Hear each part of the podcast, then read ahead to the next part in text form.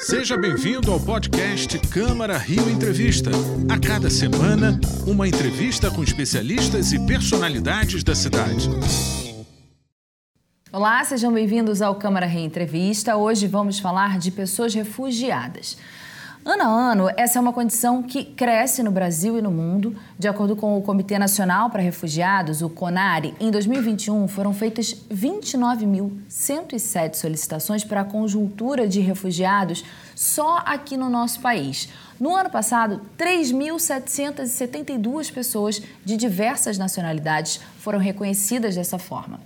Diante desse cenário, a Fundação Dom Cabral criou um curso para atender organizações sociais que lidam com quem está nesse tipo de situação que é tão vulnerável. O Sérgio Araújo é o diretor da FDC, nos atende hoje para contar como a ideia surgiu e de que maneira o projeto ajuda efetivamente os refugiados. Obrigada pela participação, Sérgio. Antes da gente começar a conversar, vamos assistir uma reportagem. As pesquisas mostram que tanto homens quanto mulheres reconhecidos como refugiados encontram-se predominantemente na faixa de 5 a 14 anos de idade. A nacionalidade com maior número de pessoas refugiadas no Brasil entre 2011 e 2021 é a venezuelana, 48.789 pessoas, seguida dos sírios, 3.682, e congoleses, 1.078. Em 2021, 72,2% das solicitações apresentadas pelo Comitê Nacional para os Refugiados foram registradas nas unidades da federação que compõem a região norte do Brasil. O estado do Acre concentrou o maior volume de solicitações de refúgio apreciadas, 47,8%, seguido por Roraima, 14,7%. O programa BASES, Organizações de Proteção a Pessoas Refugiadas, da Fundação Dom Cabral, contempla 13 organizações sociais e 30 participantes que atuam na causa em vários formatos, desde a acolhida, a inserção laboral e capacitação profissional, assessoria jurídica, regularização de documentos e regularização migratória, cursos de língua portuguesa. Há ainda projetos específicos destinados a mulheres refugiadas, saúde mental, alimentação, entre outros. Sérgio, o tema do refúgio é sempre muito sensível. Ah, com a guerra da Ucrânia, dá para dizer que o panorama se agravou? Oi, Mariana. Um prazer estar falando com vocês. É muito importante a gente tratar esse assunto, porque a guerra da Ucrânia despertou, eu acho que ela teve infelizmente, o papel de despertar o nosso país para essa a gravidade dessa situação. Quando a gente assistiu e assiste ainda aquela enorme quantidade de pessoas cruzando as fronteiras em busca de um país seguro na Europa, para que possam é, viver, deixando a sua vida toda para trás. Aqui na América do Sul, a gente vê o contexto da Venezuela, que é o maior contingente de refugiados. Eles entram pela fronteira norte do país, deixando para trás as suas vidas, a sua família e a sua cultura.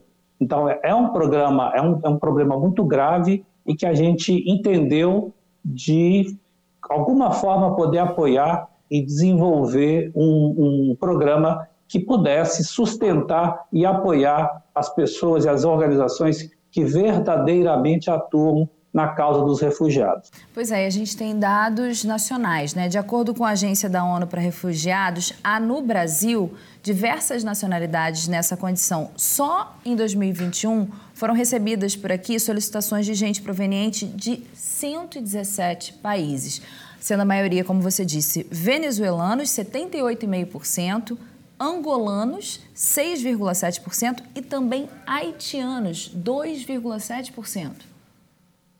Há um tempo atrás, você há de lembrar que os, os haitianos, com, a, com o terremoto e toda a crise que eles viveram, eles vieram muito para o Brasil, entrando sobretudo pelo Acre. Agora, o nosso movimento são os venezuelanos, né? entrando pela região de Pacaraima e, e, e dali eles sendo é, cadastrados ou triados, poderia dizer dessa forma, e, e, chegando a outros locais do Brasil. Né? É, o governo recebia e despachava, se eu pudesse chamar, numa expressão até muito, talvez inadequada, mas pegava, recebia e enviava para outros lugares para tentar recebê-los, tentar acolhê-los, né? Sim, e você falou em movimento, queria saber qual é a dinâmica do refúgio. Há algo que faça as pessoas é, buscar se refugiar no Brasil? Ah, eu acredito que a, a, a, o que chama a atenção é a, grandeza, o tamanho do nosso país, o tamanho das nossas fronteiras e a possibilidade de serem recebidos é, e criar uma possibilidade nova de vida, né? o, o migrante, o imigrante, ele se desloca em busca de melhor condição de vida. O refugiado, ele sai do seu país, ele cruza a fronteira, ele deixa tudo para trás. E quando a gente fez contatos e entrevistas, Mariana, o que acontece? Qual é o grande desejo deles? Se eles pudessem, eles querem voltar porque eles têm saudade dos familiares que ficaram, da comida que ficaram, a, da cultura que deixaram para trás. Então, assim, eles estão aqui, mas eles sofrem também por estar aqui. É, a gente tem assistido agora, por exemplo, é, ucranianos já, apesar da guerra, voltando para sua para sua para sua seu país, né? tentando voltar para a Ucrânia, tentando recomeçar a vida. Ninguém quer, na verdade, ficar, né? São poucos que querem ficar. Pois é. E aí, ao se deparar com essa realidade, que é alarmante, né? E também sem cruzar os braços, o FDC, o Centro Social Cardeal Dom Serafim, criou o BASES. Do que, que se trata?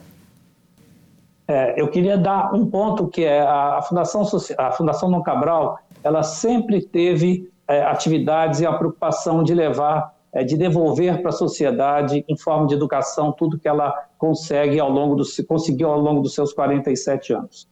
É, nós criamos em 2020 o Centro Social Cardeal Dom Serafim. Esse centro ele abarca todas as iniciativas sociais e aí uma das nossas frentes são as organizações sociais. Nós temos frentes que atuam para jovens em situação de vulnerabilidade, programas para organização social e programa para empreendedor popular, aquele nano empreendedor. No caso, a gente aplicou uma metodologia chamada BASIS, na qual é, a gente capacita a organização naquilo que ela precisa aprender, reforça o que ela já faz bem, mas a gente faz um diagnóstico, a gente mergulha na organização por, através de um professor, um professor orientador técnico, que faz um levantamento do grau de maturidade, do grau de necessidade das coisas que aquela organização precisa. E aí, como é que vem se dando esse trabalho, né? Os projetos, eles são relacionados, por exemplo, a acolhimento, proteção legal, também é, integração local, que é muito importante, né? Sim. A, a, quando a gente tem essas aulas, é, o professor de cada módulo, ao final da aula, ele já deixa previamente agendado uma monitoria específica e particular para aquela organização. Então, ele ali vai descobrir é, o que, que você aprendeu e como é que a gente vai colocar isso no seu plano de trabalho, no seu plano de negócios. E vai construindo um projeto, de tal forma que, ao final da trilha, a gente estima que cada organização tenha criado o seu projeto ou validado o seu projeto e coloque de pé aquilo que ele teve nessa trilha de aprendizado. Hum. É, muitas vezes nós vamos entender que eles têm a, a eles já têm, por exemplo, um planejamento estratégico. O nosso professor vai revisitar e atualizar. É, projeto que podem ser buscados com é, captação de recursos. Como é que a gente elabora um projeto? Como é que a gente apresenta um projeto para uma, um, um agente público ou um agente privado que possa aportar e colaborar para aquele projeto sair de fato do papel e ir para quem efetivamente precisa. E como é que foi feito o mapeamento das instituições que estão sendo contempladas? Ah, como uma, uma, uma escola né, que tem uma preocupação enorme de formação de líderes, nós fizemos muita pesquisa, né, Mariana? E essa pesquisa a gente trabalhou em conjunto com a Acnur, que é a agência da ONU para refugiados, e, e fomos filtrando, conversando e entendendo até chegar em 13 organizações. É, dessas 13 organizações, elas estão localizadas, elas estão localizadas no Brasil e temos quatro com atuação fora do Brasil, em lo locais de guerra, locais carentes na África, por exemplo, e, e assim a gente chegou nessas organizações que, por exemplo, a gente chega em Manaus, a gente chega em Roraima, estamos no Rio, estamos no Paraná, em vários locais do país. Sérgio, contextualiza para gente o que, que é a fundação, é, como é que surgiu a ideia do projeto Bases. É, a Fundação Dom Cabral é uma, uma escola de formação de executivos que vai completar 47 anos, nascida aqui em Belo Horizonte. É, na sua reflexão estratégica de 2020, ela ousou pensar uh, e trazer para o mesmo patamar da educação executiva, formação de executivos, de empresas, empresários, da formação acadêmica, que trata de programas de pós-graduação, mestrado e MBA, ela trouxe a educação social para esse mesmo patamar. Então, a gente é, pretende e está fazendo a transição de formação de executivos para formação de lideranças, que é uma coisa muito importante. A gente forma líderes, a gente tem líderes sociais, a gente tem líderes de comunidades, e essas pessoas a gente quer trazer para dentro da escola trazer essa, essa multirracialidade, multidisciplinaridade para dentro da escola, trazendo a, a, o topo da pirâmide para encontrar com a base da pirâmide. E tem também o portal Seja Relevante, que é um concentrado de informações, de conteúdos voltados justamente para esse setor. Exatamente. O Seja Relevante é, uma, é um portal onde professores, é, colaboradores, inserem é, matérias, temas, artigos, de forma a possibilitar que as pessoas tenham acesso ao que há de mais moderno e mais atual, se pensando em termos de gestão e de estratégia no mundo. A Fundação, hoje, ela está ranqueada no New York Times, no, no ranking da, da, Financial Times, aliás, é, como a nona melhor escola de negócios do mundo e a melhor da América Latina. Uau! Bem, é, os levantamentos feitos com refugiados dão conta de que aqui no Brasil um dos maiores empecilhos que essas pessoas encontram é justamente a procurar trabalho, se inserir no mercado de trabalho, é isso? Exato. E por isso, Mariana, a nossa preocupação é, ao é, proporcionar e levar o curso para as organizações é porque elas atendem e, e trabalham diretamente com o público, diretamente com o refugiado. Nós, fundação, não temos como chegar até eles. Sim. As organizações chegam, tá? Então, as organizações elas têm aulas de, de português, né? Eles precisam dominar o idioma. É, tem acolhimento com tratamento médico, tratamento odontológico é, e toda uma preocupação também de geração de trabalho cada uma dessas organizações, em suas frentes de atuação, elas vão trazendo uma possibilidade de mão de obra para o mercado de trabalho. E vocês desenvolveram também é, a plataforma Trampolim, que é gratuita e é para estimular justamente geração de renda e recolocação no mercado de trabalho. Exatamente. Aí é o modelo de trazer a iniciativa conversando com um, um, o, o, mercado de trabalho, começando com os empresários, né? É, preparando o refugiado e entregando ao mercado de trabalho como uma pessoa preparada para que possa desenvolver suas atividades laborais. O refugiado, ele não é um desqualificado, né? É, existem refugiados que vêm com curso superior. É, talvez eles não consigam entrar pelo processo de revalidação de diploma, que é um processo longo, caro, né? mas eles conseguem é, rapidamente ser absorvidos pelo mercado de trabalho porque eles têm conteúdo e têm o que agregar nessas atividades. Muito bem. É bom lembrar também, né, Sérgio, que ninguém escolhe ser refugiado, mas todo mundo, ou quase todo mundo, tem a oportunidade de escolher como lidar com essas pessoas caso é, venha conviver com elas.